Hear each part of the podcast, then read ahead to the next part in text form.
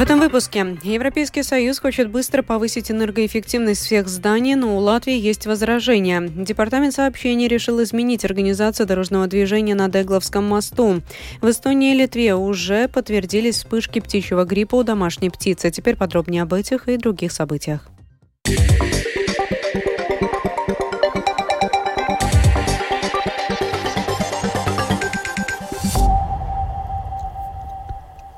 Европейский парламент проголосовал за директиву об энергоэффективности зданий, цель которой добиться того, чтобы к 2050 году все здания в ЕС были климатически нейтральными.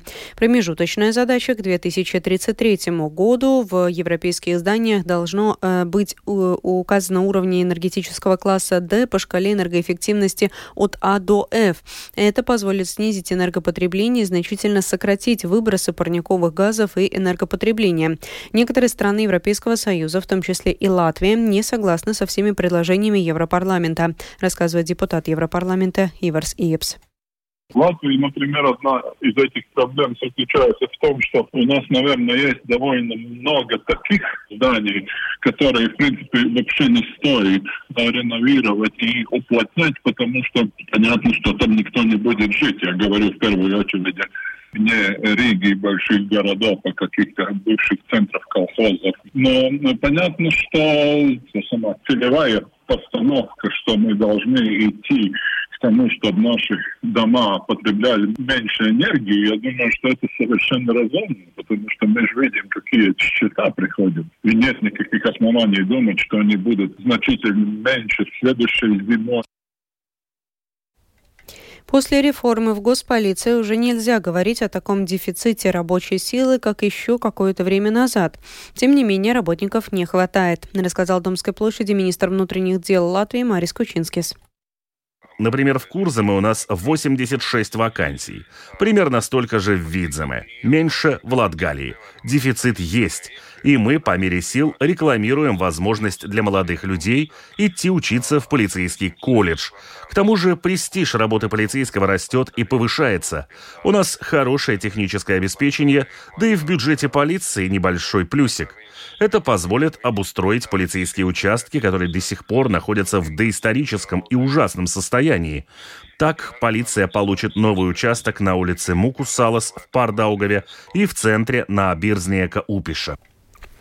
В Эстонии и Литве уже подтвердились вспышки птичьего гриппа у домашней птицы. В Латвии пока ни у домашних, ни обследованных погибших диких птиц вирус не обнаружен.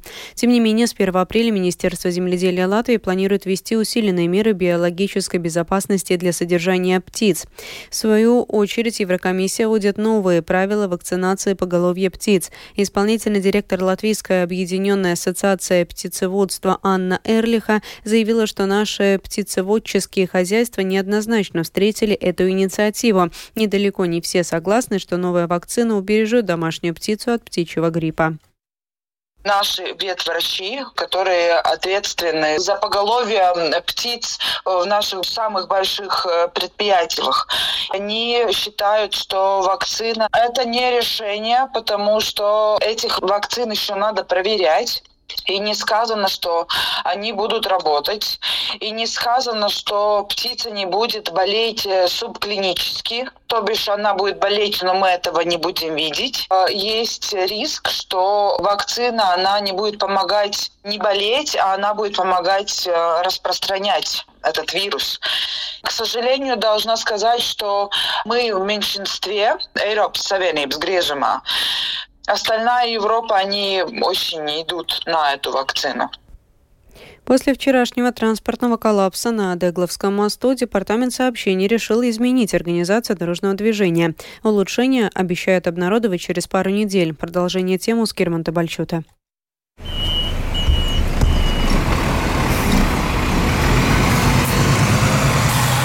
На остановке у Дегловского моста толпится народ. Местные жители к пробкам уже привыкли. Пробки постоянно, ну, как бы, это да. Вот, что есть, то есть. Вот, надоело, конечно. А на каком транспорте вы ездите?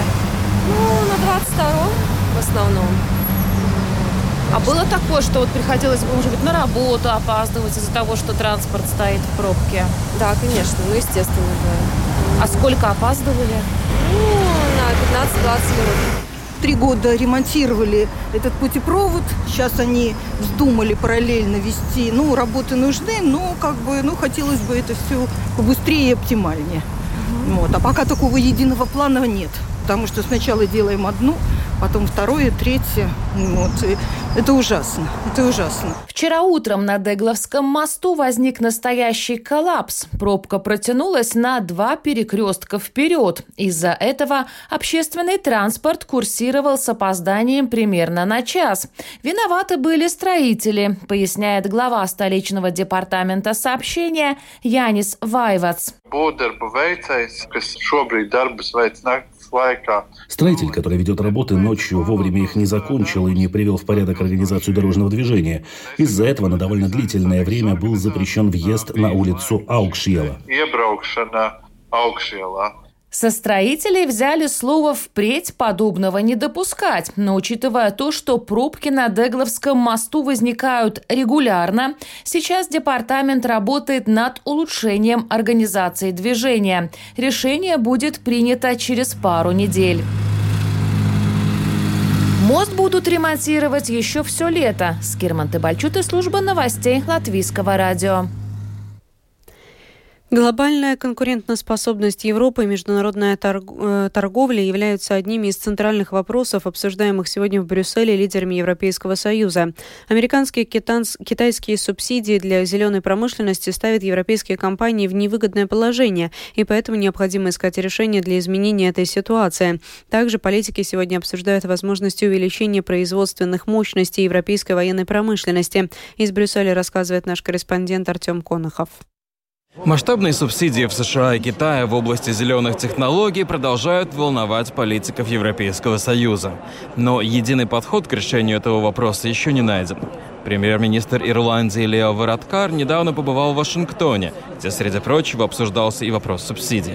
Вараткар настаивает на том, что Европа и США должны сотрудничать в области зеленых технологий. Uh, в дискуссиях с политическими лидерами США я решительно подчеркнул, что Европейский Союз и США не должны участвовать в войне субсидий. Это приведет к бесплодной конкуренции за счет налогоплательщиков.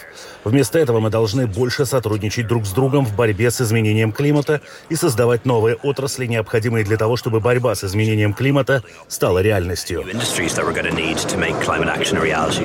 Недавно Европейская комиссия внесла на рассмотрение законопроекты о критических сырьевых материалах и производстве с нулевым уровнем выбросов. Однако о фонде солидарности, из которого можно было бы брать средства для поддержки компаний во всех странах Европейского Союза, пока еще идут дискуссии. Один из вопросов, который не стоит на официальной повестке дня, но все же привлекает большое внимание, это полемика вокруг запрета двигателя внутреннего сгорания. Германия по-прежнему выступает против этого запрета и требует разрешить использование синтетического топлива. Премьер-министр Кристиан Каринч надеется, что в скором времени политикам удастся найти общий язык и по этому вопросу. Поскольку в Латвии не производят автомашины, у нас нет причин защищать интересы тех, кто не хочет ничего менять. Но у нас в Латвии есть потенциал зеленой энергии. В наших экономических интересах защищать это зеленое направление. Поэтому мы защищаем ранее принятое соглашение. Вполне возможно, что компромисс будет найден в рамках новых правил о стандартах топлива. Артем Конохов, Латвийское радио, Брюссель. Восточный регион Украины, Харьковская область, приходит в себя после деоккупации. Взрывотехники отмечают высокую плотность заминирования. Коммунальные службы восстановили порядка половины разрушенного обстрелами жилья, а волонтерские организации продолжают поддерживать население благотворительной помощью. Больше подробностей о жизни региона в сюжете спецкорреспондента Оксаны Пугачевой. Харьков и Харьковская область в числе наиболее пострадавших от военного вторжения. И хотя этот регион после деоккупации осенью минувшего года остается под постоянными обстрелами, сейчас Харьков старается вернуться к обычной жизни. Население областного центра близко к довоенному – 1 миллион 100 тысяч. В Харьков вынуждены возвращаться и жители области. Одна из причин – плотность заминированных территорий. Это существенная проблема региона, заявила вице-премьер-министр Украины Ирина Верещук. Жители Харьковской области едут в Харьков. Есть большая проблема гуманитарного разминирования. Наши службы чрезвычайных ситуаций делают, что могут, но нам необходима противоминная коалиция. С 21 марта в регионе работают 20 дополнительных расчетов саперов для гуманитарного разминирования. Специалисты взрывотехники сообщают о заминировании именно жилья, детских садов, школ и медицинских учреждений. Продолжается восстановление жилых домов. Их из-за обстрелов было повреждено 8 тысяч. Одни потеряли только окна, а другие даже и стены. Однако сейчас, когда более половины поврежденных сооружений успели привести в порядок, собственники занялись ремонтом своего жилья. Наталья, жительница жительница Харькова, говорит, что готова сделать больше, но сильно зависит от финансов. Стены поставили, окна поставили, двери поставили. Мы думали до Нового года, но никак не получается, ну, деньги, деньгами плохо. Известно, что собственники наиболее поврежденного обстрелами жилья от государства получат до полумиллиона гривен. Хотя в Харькове вернулись к работе коммунальные государственные службы, восстанавливается работа частного бизнеса, без волонтерской помощи харьковчанам и жителям области не обойтись. Европейский благотворительный фонд «Червона Калына» ежедневно бесплатно кормит порядка 300 людей. Ирина, одна из волонтеров организации, уверена, что их работа – это еще один шаг к победе мы делаем это не просто так, это не зря, это дело хорошее, доброе дело для людей, для наших харьковчан, естественно, для побед. У каждого своя война, как говорится. Поэтому мы тут. Регион на постоянной основе поддерживают несколько благотворительных организаций, среди которых и сообщество местного бизнеса. Они до сих пор занимаются эвакуацией людей, обеспечивают продуктами питания, медицинскими товарами, а также занимаются спасением животных от войны. Оксана Пугачева, специальный украинский корреспондент, служба новостей Латвийского радио. В Украине откроются представительства Международного уголовного суда. Соглашение об открытии представительства подписали генпрокурор Украины Андрей Костин и секретарь Международного уголовного суда Питер Льюис. Что и чем именно будет заниматься украинское представительство суда, публично не оглашается. Россия юрисдикцию Международного уголовного суда не признает. Еврокомиссия, Всемирный банк, ООН и власти в Киеве оценили восстановление Украины после конфликта в 383 миллиарда евро. Об этом говорится в заявлении Еврокомиссии, распространенном в четверг в Брюсселе. В документе подчеркивается, что эта оценка приведена, учитывая ситуацию за 12 месяцев с 24 февраля 2022 года по 24 февраля 2023 года.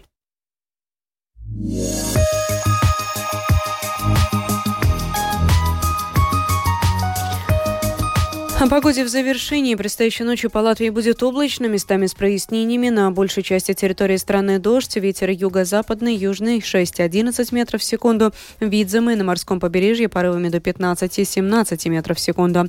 Температура воздуха по стране составит от плюс 1 до плюс 6 градусов. Завтра днем в Латвии будет облачно, местами с прояснениями. Во второй половине дня, начиная с запада, дождь. Ветер южный, юго-западный 6-11 метров в секунду. Днем в Курзаме порывами до 15-18 метров в секунду секунду. Температура воздуха днем по Латвии составит плюс 7, плюс 12 градусов. В Риге будет облачно, временами дождь, ветер южный, юго-западный 4-9 метров в секунду. Температура воздуха ночью в столице составит плюс 3, плюс 5 градусов. И днем ожидается плюс 9, плюс 11. Медицинский тип погоды третий неблагоприятный.